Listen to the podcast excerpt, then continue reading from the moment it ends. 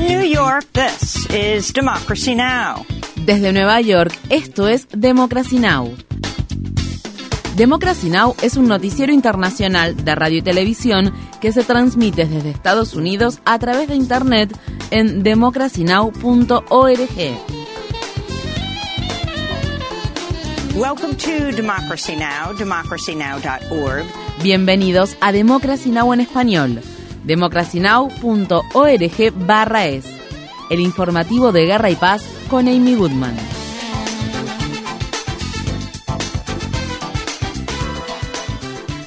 Decenas de palestinos han muerto en el cuadragésimo primer día consecutivo de ataques incesantes de las Fuerzas Armadas israelíes contra la franja de Gaza. Durante la noche, la Fuerza Aérea de Israel lanzó panfletos sobre diversas partes de la ciudad sureña de Han Yunis en los que se ordenaba a los residentes a abandonar sus hogares y refugios para su propia seguridad. Muchos de los residentes han sido expulsados por segunda vez de sus lugares después de que el mes pasado Israel ordenara a más de un millón de palestinos que abandonaran sus viviendas en el norte de Gaza. El miércoles, las autoridades israelíes permitieron el primer envío de combustible a la franja de Gaza desde principios de octubre. La Agencia de Naciones Unidas para la Población Refugiada de Palestina afirma que se permitió cruzar desde Egipto unos 22.700 litros de combustible, lo que equivale a la mitad de un camión cisterna. Esa cantidad representa solo el 9% de lo que la agencia afirma que se necesita diariamente para mantener tener en funcionamiento actividades vitales para la población. Israel no está permitiendo que el combustible se utilice en hospitales ni para alimentar bombas de agua o tratar aguas residuales.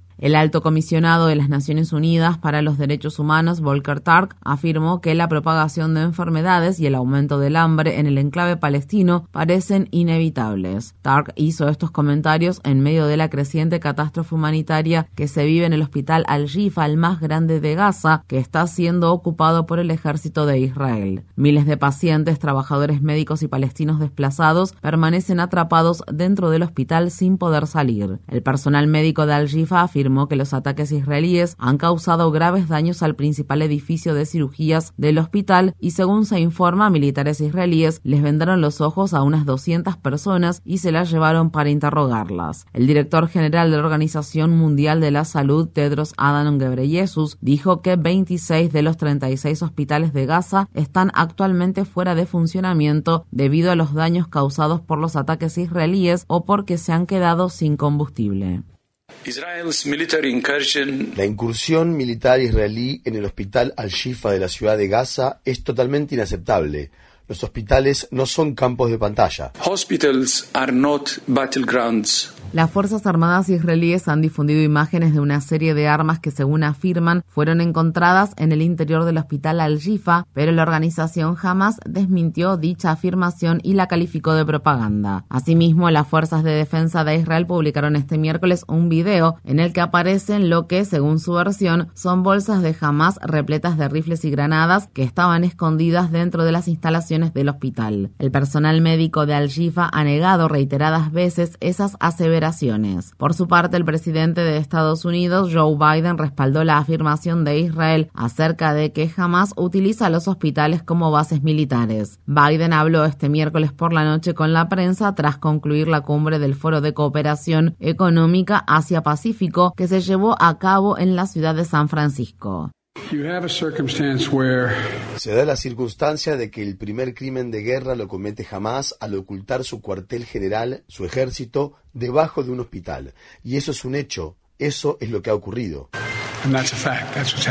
Biden no proporcionó pruebas que respaldaran esa afirmación. El presidente de Estados Unidos, Joe Biden, se reunió con el presidente chino Xi Jinping al margen de la cumbre del Foro de Cooperación Económica Asia-Pacífico. Ambos líderes acordaron diversas medidas, entre las cuales se incluye la reanudación de las comunicaciones militares y la imposición de restricciones a la exportación de productos químicos chinos empleados en la fabricación de fentanilo. Xi Jinping se reunió este miércoles por la noche en una lujosa recepción con destacados empresarios estadounidenses, entre ellos Elon Musk y el director ejecutivo de Apple, Tim Cook. Horas después de la reunión con el líder chino, Biden aumentó las tensiones con China al calificar al presidente Xi de dictador. Quiero decir que es un dictador en el sentido de que es un tipo que dirige un país comunista que se basa en una forma de gobierno totalmente diferente a la nuestra. Este viernes por la mañana el gobierno chino afirmó que las declaraciones de Biden son una manipulación política irresponsable. El Consejo de Seguridad de las Naciones Unidas aprobó una resolución en la que pide pausas y corredores humanitarios urgentes y prolongados en toda la franja de Gaza. La resolución fue aprobada por 12 votos a favor y ninguno en contra, mientras que Estados Unidos, el Reino Unido y Rusia se abstuvieron de votar. Estados Unidos vetó cuatro intentos previos del Consejo de Seguridad para aprobar resoluciones que pedían un alto el fuego o las denominadas pausas humanitarias. En diversas partes de Estados Unidos continúan las manifestaciones diarias contra el ataque de Israel a Gaza. En la ciudad de Washington, D.C., activistas por los derechos humanos se congregaron frente a la Casa Blanca para celebrar una vigilia en la que instaron al presidente Biden a respaldar un alto el fuego inmediato. Los activistas colocaron bolsas para cadáveres en el suelo para representar a los más de 11.500 palestinos que han muerto en la ofensiva israelí contra Gaza que cuenta con el respaldo de Estados Unidos. Posteriormente, los manifestantes bloquearon la entrada a la sede del Comité Nacional Demócrata antes de que la policía los desalojara con violencia. Algunos legisladores, entre ellos el líder de la minoría demócrata de la Cámara de Representantes, Hakim Jeffries, se habían congregado en la sede de dicho comité para celebrar un acto de campaña. Estas fueron las palabras expresadas por Eva Borward, una de las líderes de la organización pacifista judía If Not Now.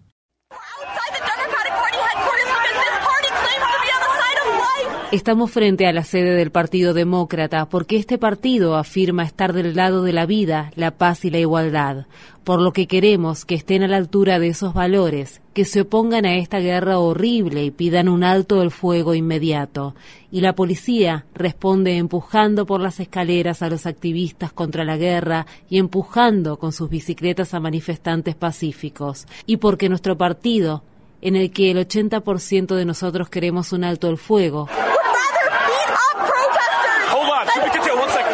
La entrevista se vio interrumpida cuando la policía volvió a golpear a los manifestantes, los roció con agentes químicos y los detuvo. Mientras tanto, en la ciudad de Los Ángeles, más de mil judíos estadounidenses y otras personas realizaron una sentada de emergencia en una de las calles más transitadas del barrio de Hollywood para exigir un alto el fuego inmediato. A principios de esta semana, más de 700 activistas judíos y personas aliadas de su causa bloquearon el edificio federal de la ciudad de Oakland. Cientos de personas personas fueron detenidas en la movilización. En la prestigiosa ceremonia de los Premios Nacionales del Libro de Estados Unidos, que se celebró el miércoles por la noche en Nueva York, 20 de los 25 escritores nominados hicieron una declaración colectiva en el escenario del evento en la que pidieron un alto el fuego en Gaza. Estas fueron las palabras expresadas por la escritora Alia Bilal. On behalf of the finalists, en nombre de los finalistas, nos oponemos al actual bombardeo de Gaza y pedimos un alto el fuego humanitario para abordar las urgentes necesidades humanitarias de la población civil palestina, en particular de los niños y niñas.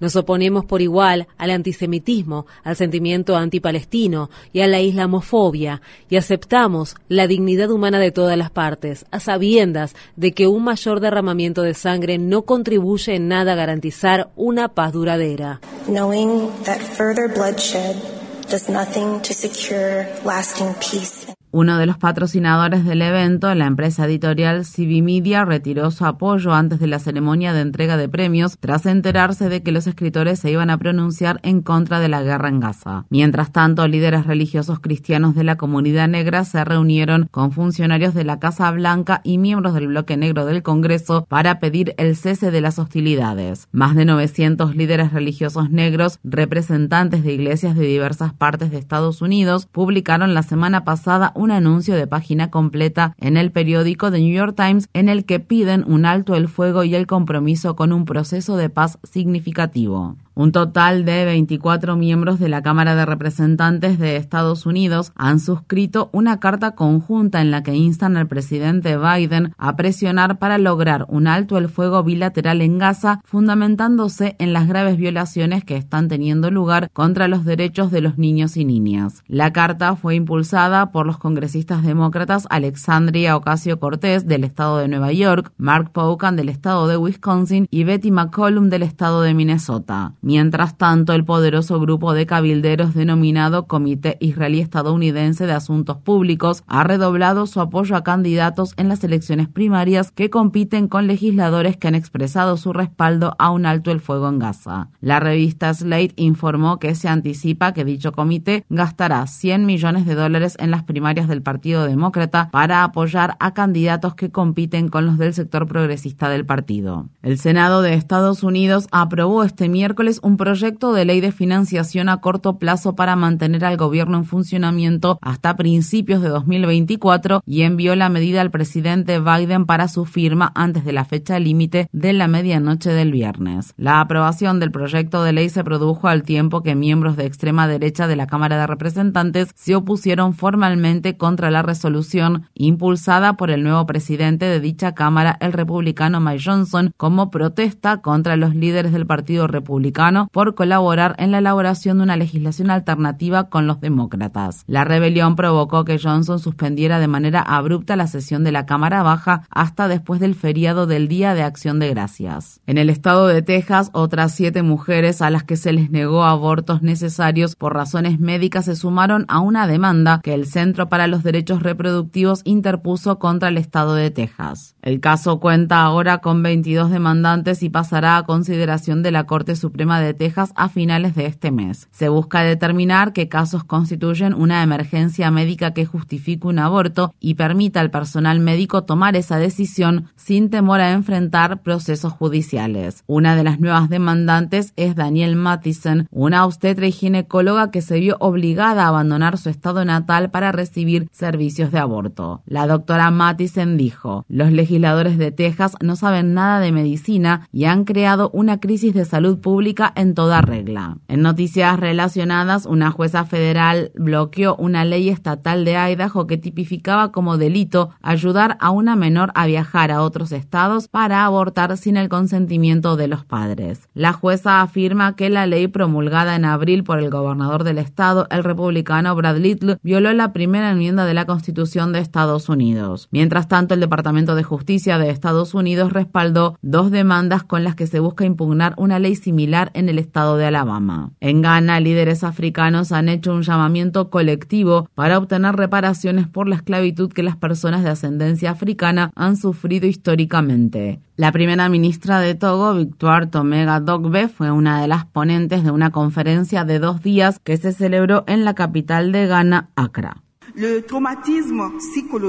El trauma psicológico infligido por esta práctica abominable continúa resonando de generación en generación y afectando a nuestra conciencia colectiva.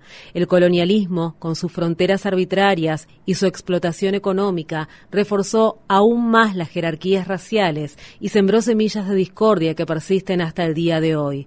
Las cicatrices de la explotación, el desarraigo y el borrado cultural persisten y se manifiestan en problemas contemporáneos como la desigualdad económica, la inestabilidad política y la desintegración cultural. L'inégalité économique, l'instabilité politique et la désintégration culturelle. Infórmate bien. Visita nuestra página web democracynow.org/es. Síguenos por las redes sociales de Facebook, Twitter, YouTube y SoundCloud por Democracy Now! es.